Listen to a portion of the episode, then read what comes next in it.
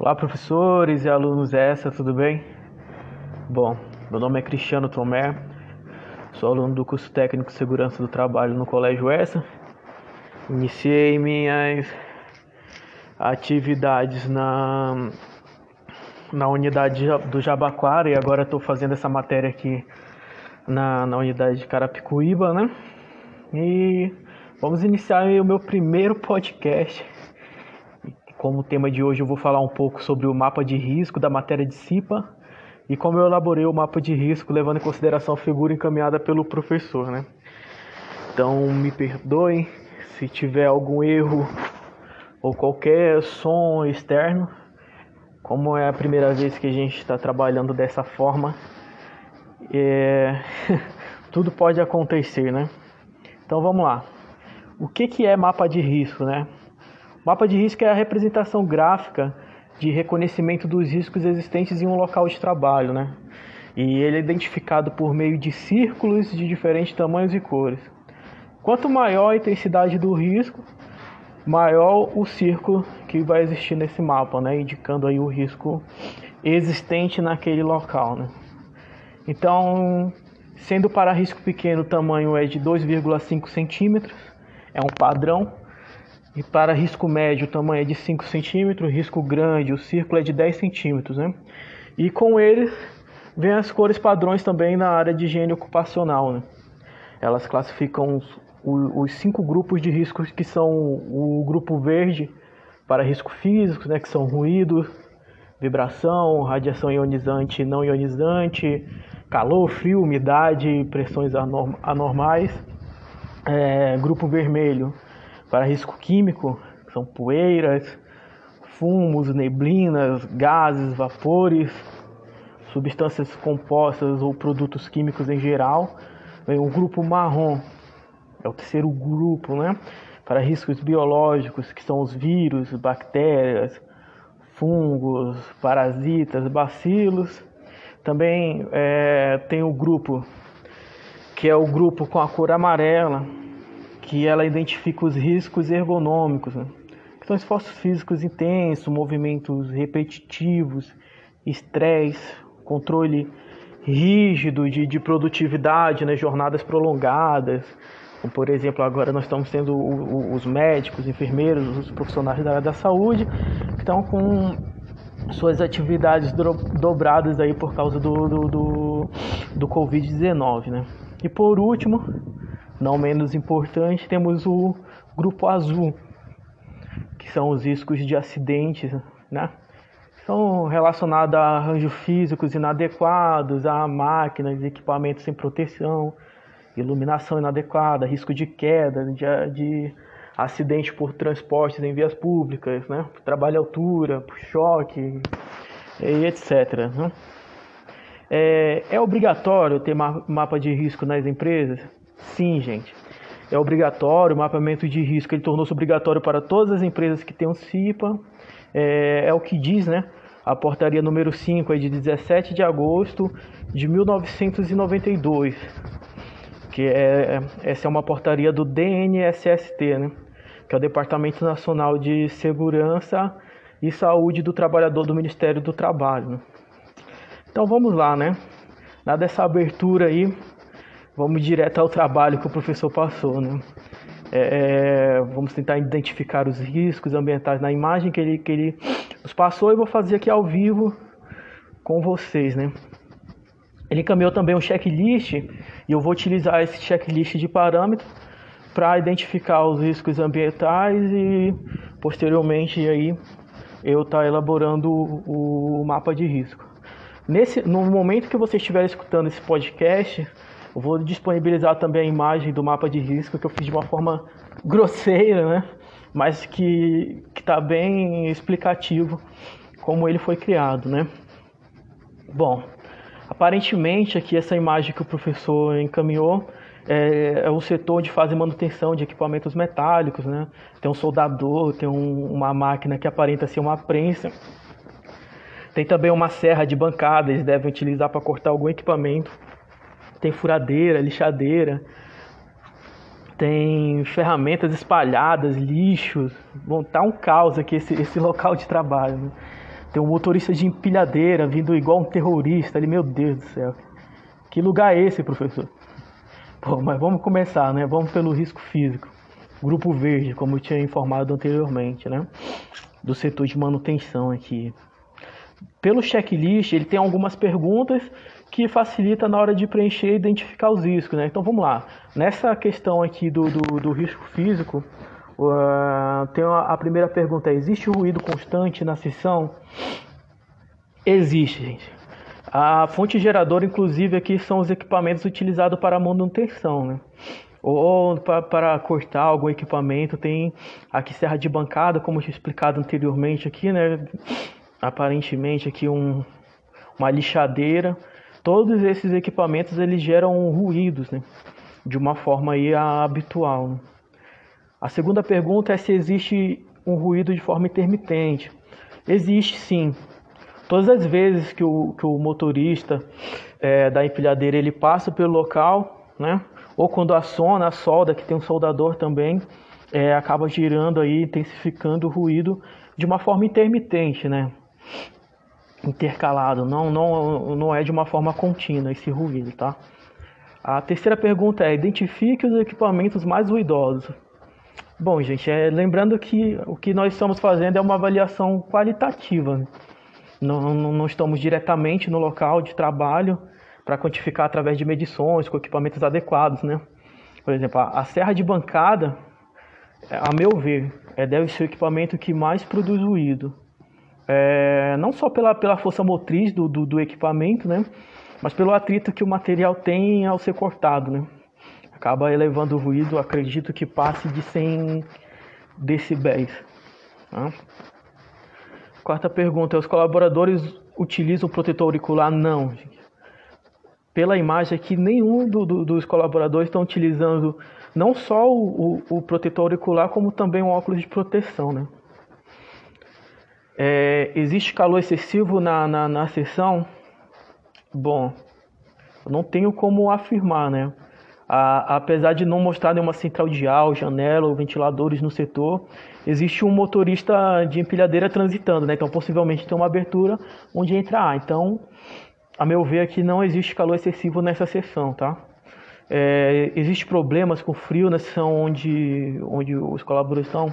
Bom, não se aplica aqui, né? Tá, é, geralmente tem empresas onde tem câmara frias, né? frigoríficos, é, empresas que trabalham com produção de açaí. Elas, elas, ultimamente eu fui em uma empresa onde eles armazenam alimentos, chega a menos 23 graus. Né? Então aqui teria um, um, um, problema com frio intenso, né? mas nesse caso da figura não. Existe radiação na seção? Sim. Onde, né? Existe radiação não ionizante através do calor que emite pela solda. Tá? Toda vez que ela é ativada ali, ela gera um calor, uma luz um pouco mais, mais elevado. É, outra pergunta é: existe problemas de vibrações e onde? Bom, no, no motorista de empilhadeira, né?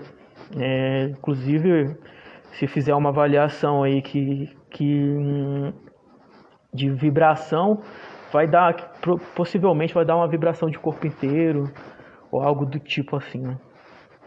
É, existe umidade não, não se aplica, né? não tem como quantificar. Existe EPC na sessão, eles são eficientes. Se não, identifique as causas. Né?